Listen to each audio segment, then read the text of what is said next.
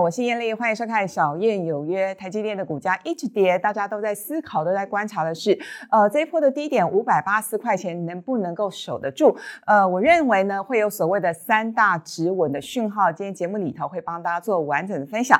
同时呢，我们也看到资金转进了传染股，特别是金融股这两天表现红彤彤，到底有哪几档？股价、股息有机会两头赚呢，也是今天节目里头要帮大家分享的重点。好，首先我们还是看来看台积电的股价，因为事实上台积电的股价的走势跟费半的走势息息相关。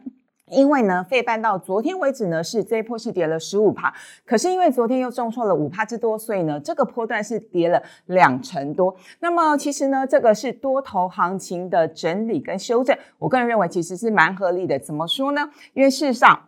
费半呢，从去年三月爆发疫情的时候呢，是跌到了一千两百点，那么呢，一路涨一路涨，涨到了三千两百点，这个波段呢是大涨了一点六倍。换句话说，你涨了那么多，短线上面有一些修正跟回档是非常非常合理的一件事情。所以呢，刚刚特别提到这个波段呢是跌了两成，我个人认为呢，其实呢，台股的相关的半导体类股呢，也应该要有一些修正。所以呢，我们看到呢，台积电。事实上呢，台积电这一波的波段的高点是六百七十九块钱。我们也看到呢，台积电呢，每当跌破六百块钱的时候，似乎背后就有一只手想要做撑盘，稳住台积电的股价。所以呢，现在大家在看哦，台积电呢这一波的股价高点呢，跌下是跌了十四趴。昨天台积电的 ADR 也重挫了五帕之多，不过今天看起来还好，似乎并没有跌太多。可是呢，会不会呢？这个力守五百八十四块钱，未来还是有机会破掉呢？所以呢，接下来我们还有其他的观察的动作。那当然了，这一波呢，主要凶手是谁？凶手就是外资啦，因为呢，外资这一波一路卖一路卖，那每一天呢，几乎都是卖了一万张、两万张、三万张。当然，同时我们也看到内资，不管是本土的投信或者是小散户，都在做低阶。可是坦白说，蚂蚁雄兵还有内资是完完全全抵不过外资的卖压。怎么说呢？因为外资呢，其实从一月上旬就开始一路卖哦。而且我们可以看到，我帮大家特别查了，呃，外资呢这波呢卖最多的是两天，一天呢是二月二十六号，另外一天呢最重要的股价的分水岭是落在一月二十二号。一月二十二号外资卖台积电卖了是六点一万张，为什么卖那么多？因为前一天也就是一月二十一号这一天呢，台积电呢是创了历史新高六百七十九元，所以对外资来说，台积电的股价不停的创新高，当然他们先跑先赢喽。不过呢，话说回来，大家最关心的是。台积电的股价会不会再跌？会不会再跌啊？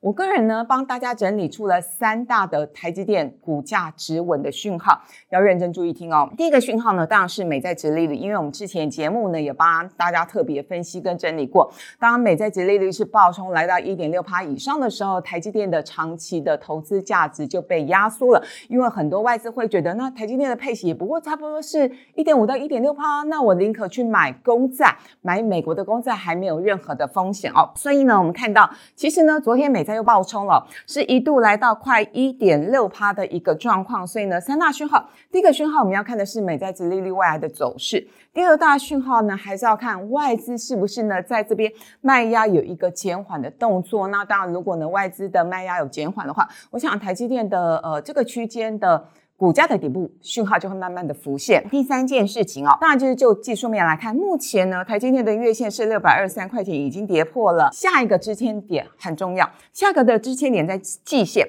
季线是五百七十六块钱，能不能够守得住？当然，我们当然非常希望台积电在这个季线的部分能够守得住，因为唯有台积电股价止稳，大盘才有继续往上攻的力道。所以呢，我想呢，未来这三大讯号，请大家持续 follow。不过呢，同时我们也看到，既然台积电的股价呢没有办法在短线上面立刻往往上冲，所以呢，大盘呢未来啊，我想至少在这半个月、一个月还是处于一个比较区间整理的格局。甚至不排除继续往下跌。那么呢，资金呢也因此转入到所谓的传产类股，不管是造纸、钢铁、塑化、金融股等等。过去这个礼拜它的涨幅呢，平均是落在二到三趴之间。那我们今天呢，特别锁定金融族群来跟大家做分享。为什么？因为其实很多的一般的年轻的小资族，还有上班族，甚至是退休族群，会觉得金融股呢配息配的真的很不错。当你领到利息的时候，就是心花怒放哦。那事实上呢，这个金融股呢，呃，过去的股价真的是很委屈哦，因为呢，我们看到它这一个月的涨幅呢，大概是两趴多，跟大盘的指数是零点一趴比较起来，终于有涨了。为什么？因为终于轮到它了。可是呢，时间拉长一点，我们看到呢，金融股呢，过去半年涨幅是不到六趴，跟大盘的二十五趴比较起来。哇，差很多，更不要说呢。过去一年金融类股指数呢涨了不到一趴，跟大盘的四十趴比较起来，又是天差地远。所以呢，事实上，如果你是过去一年才开始存金融股的话，你会觉得哇，人生蛮黑白的。为什么？因为呃，其他的电子类股动不动就是涨个五成一倍以上，可金融股几乎是倒退路的一个情况哦。所以，我先给大家另外一个结论。我认为呢，资金在边做一个挪移，当然金融类股它有机会会上涨，有机会会呈现落后补涨。可是呢，它并不是百花齐放的格局，因为金融类股还是要挑啦。所以呢，今天接下来就要帮大家分享。究竟有哪几档股票是可以大家做一些布局跟思考的？好，我们先来看这个，也是我帮大家独家整理的这个表格。嗯，昨天花了我很多的精神跟功夫哦。那么因为呢，二月份金控公司的获利只有呃出炉几家，所以我们只好呢就一月份的获利帮大家做一些整理。我们可以看到，就今年一月份的获利比较起来。成长性最好、获利能力最好的还是这两家啦。我想大家应该是蛮有概念的。一家是富邦金，另外一家是国泰金。事实上，富邦金呢，今年一月份的 EPS 是高达了一点九八块钱，跟去年同期比较起来，它的成长幅度是高达一百一十三趴。国泰金呢，一月份的 EPS 呢是一点六五元，跟这个去年同期比较起来呢，也是成长了一百一十七趴。所以就获利的成长性来说，富邦金跟国泰金是最好的。当然，大家很关心这个配息率，对不对？那其实配息，当然每一家都还没有呃正确的公布。但如果是在跟去年配息条件情况的一样的假设前提之下，我帮大家算出来，富邦金的现金值利率大概是三点八四趴，国泰金略好四点六六趴。为什么富邦金比较少？是因为富邦金这两天股价真的太强势了。待会会帮大家做进一步详细的解说。好，那么呃，除了富邦金跟国泰金之外，其他也还不错，像是。中信金呢，它一月份的 EPS 的成长率呢也有六十九趴。再来呢，我们看的是国票金，国票金呢，今年一月份的 EPS 虽然只有零点一六元，可是呢，它的 EPS 的年成成长率也高达两百二十趴，再加上它配息配的不错哦，是配了四点六九趴，所以今天国票金的股价表现非常的强劲，居然是大涨了五趴之多，这是早盘我们录影当下的情况。那其他的呢，比较关谷银行、关谷金控的。呃，状况也还不错，包括像是永丰金跟兆丰金呢，平均的配息率也有五点六到这个将近是六趴的一个情况。开发金呢，只是配了六点三四啊。所以我先给大家一个小结论，好不好？这个结论是呢，如果说你非常重视呃金控公司的未来的成长性的话，那配息呢，就是配的还可以，不要是高配息，但配息你还可以接受的话，首选当然就是富邦金跟国泰金哦，因为大者恒大，而且呢，寿险为主的金控。公司它今年会有几个题材？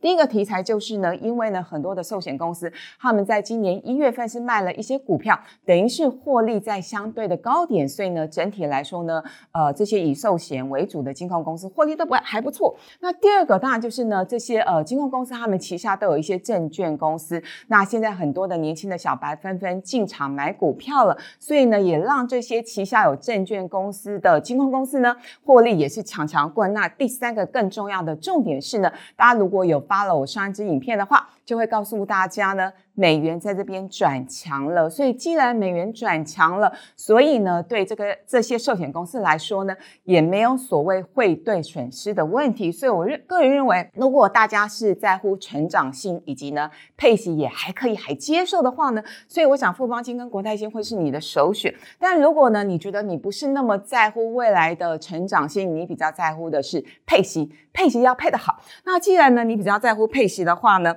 兆丰金、永丰金、第一金就会是大家的首选喽。好，那有些人会说，那有没有这样的情况，就是呢，我要配息配的也还不错，然后它的成长性也还不错，也许它不像国泰金跟富邦金成长的那么好，但是有没有两者居中的这样的金控公司？有哦，那就是中信金。所以呢，接下来我要针对富邦金跟中信金进一步帮大家做一些分享。好，我们先来看的是富邦金。富邦金算是所有呃金控公司里头股价表现最强劲的。为什么？我们看到它昨天大涨了二点五趴，今天持续大涨三趴。事实上呢，它的股价已经创了这个波段的新高，算是蛮厉害的。为什么？因为很多的金控公司的股价呢，距离去年一月份的高点都还有一些距离，都还蛮遥远的。所以，我想富邦金是所有金控股里头呢表现最为强劲的。确实，富邦金还有一些相关的一个题材，包括呢它的获利面，它去年的 EPS 呢是八点五九元，是所有金控公司的 Number One。那今年会不会赚这么多呢？那我先大胆预言。我想它今年的 EPS 大概不会再呃有更好的这个大幅度的成长性，主要是因为它要合并日盛金，那它合并日盛金呢也花了不少钱，所以我想今年的获利或者是 ROE 也就是。股东权益报酬率略有稀释，不过没关系嘛。我们投资一家公司呢，只要是它有扩张的能力、有成长性，短线的成长性不好，但是中长性的成长性好，那这更为重要。所以呢，我想富邦金真正的大幅度的成长性会在明后年开始显现哦。所以这件事情呢，大家要有一些认知。第二件事情呢，当呃就股价净值比来说的话，富邦金它现在的净值是六七点八五元，那换算它的股价，目前的股价净值比就零。点七七倍啊！如果你是我的铁粉，也一定很清楚。当股价净值比在一倍以下的话呢，我们就会说，哎，它其实股价并不贵。所以呢，即使呢富邦金这两天股价涨上来了，可是它的股价净值比还在一倍以下。所以如果你是真的非常非常喜欢金融股的人，我想富邦金还是可以纳纳入到你的口袋名单里头。那么呢，再来看的是本一比，呃，富邦金目前的本一比大概是呃，因为涨上来了，所以呢大概是六点七倍左右。有哦，不过呢，相较于同业的八到十六倍，我觉得嗯还算在一个安全合理的范围之内。那直利率，哎，富邦金呢虽然没有配的特别好，但是呢这五年平均的现金股息直利率还有四趴哦，所以我觉得对一些呃纯股族来说也是可以考量的一个方向哦。再来看的是呢，呃，昨天外资是大买了五千多张，我想今天外资应该会持续买，可是大家要特别留意一件事情，如果说外资呢接下来。买不动了，或者是买到他觉得哎差不多了，我们不需要再买了，然后投信也没有跟进的话，大概就会是富邦金这一波股价的相对满足点。可是呢，我们要持续去观察的是，如果呢外资在这边没有继续买，或者是买到相对的水位，富邦金的股价涨不动的时候呢，我想呢，当然它股价就会有一些比较大的一个压力。所以呢，还是要特别提醒大家，我想金融类股在这边是落后补涨，但是要期待它能够暴涨这件事情会比较。困难啊！那接下来我们来看的是中信金，我觉得中信金比较特别，因为现在呢，并不是每家金控公司都公布了前二月份的获利，但是呢，中信金它刚公布哦，它是所有金控公司已经公布的呃名单跟获利的公司里头，算是表现比较好的。它的前两月 EPS 是零零点六九元，年增率是四十八趴，蛮多的。所以呢，呃，这个获利的成绩单算是名列前茅。那我们看到它的股价呢，这两天表现也还不错。它的股价呢，大概这两天呢都是表现红彤彤的，大概是二十几块钱，但是跟去年一月份的高点二十三块钱比较起来，还没有站回来啦。所以呢，我才说有一些金控公司呢，我们大家是要去做持续的观察哦。当然呢，中信金呢，它有一些相关的题材，包括呢，除了刚刚讲的获利面之外。它的股价净值比也不算太贵，它目前的净值是十八点六二元，那换算过来，它的股价净值比呢是一点一一倍，确实是比富邦金略贵一点。可是呢，对外资来说，很多外资很喜欢中信金，因为觉得它配息配的比。富邦金来的还要好，那它的本益比呢？目前也是九点三六倍，还不到十倍的情况，殖利率真的很不错。这五年来，它的现金股息殖利率平均是落在四点九七八，将近五趴。那有时候它会配股票，如果把股票加上去的话呢，它所有的殖利率就是一口气拉高到。五点九趴，将近六趴的一个情况之下，所以在低利率时代，确实很多金融股是深受大家的喜欢。筹码面呢比较特别的是，外资、投信昨天都有买，可是呢。今天我想呢，今天应该还是持续买了。那至于未来的几天会不会再继续买，甚至是买不停，这个也是需要大家去做一些留意的。所以呢，金控公司里头究竟要怎么挑，大家可以视自己的呃风险承受度以及你的需求，你要的是股息还是你要的是成长性，可以有不同的配置。那么呢，我们今天节目就进行到这边，祝福大家平安健康。订阅品观点，开启小铃铛，小燕有约的 Podcast 也上线喽。